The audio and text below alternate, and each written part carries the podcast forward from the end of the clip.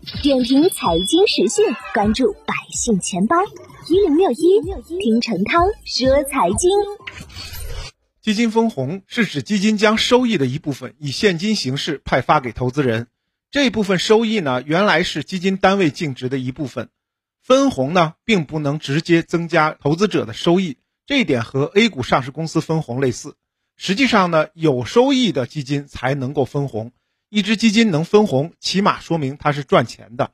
数据统计，截至目前，今年内呢，共有超过两千只基金发布了分红公告。累计分红总额超过一千四百亿元，是 A 股公司年内累计分红金额的两成以上。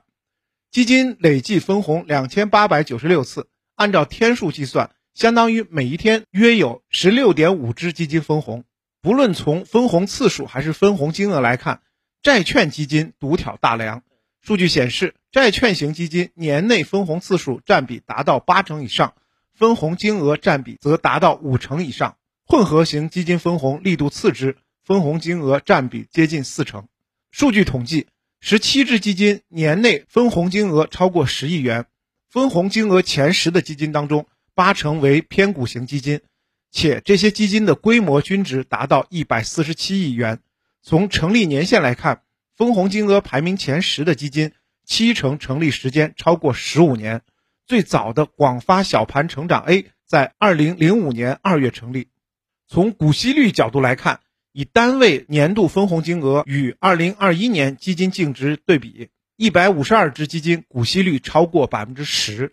股息率最高的前三只基金是广发瑞阳三年定开、南方绩优成长 A、南方绩优成长 C，均是偏股型基金。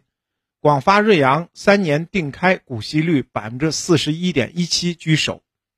哪些基金具备高股息、高收益特征呢？数据统计，基金股息率在百分之十以上，且今年以来收益为正的基金有十七只。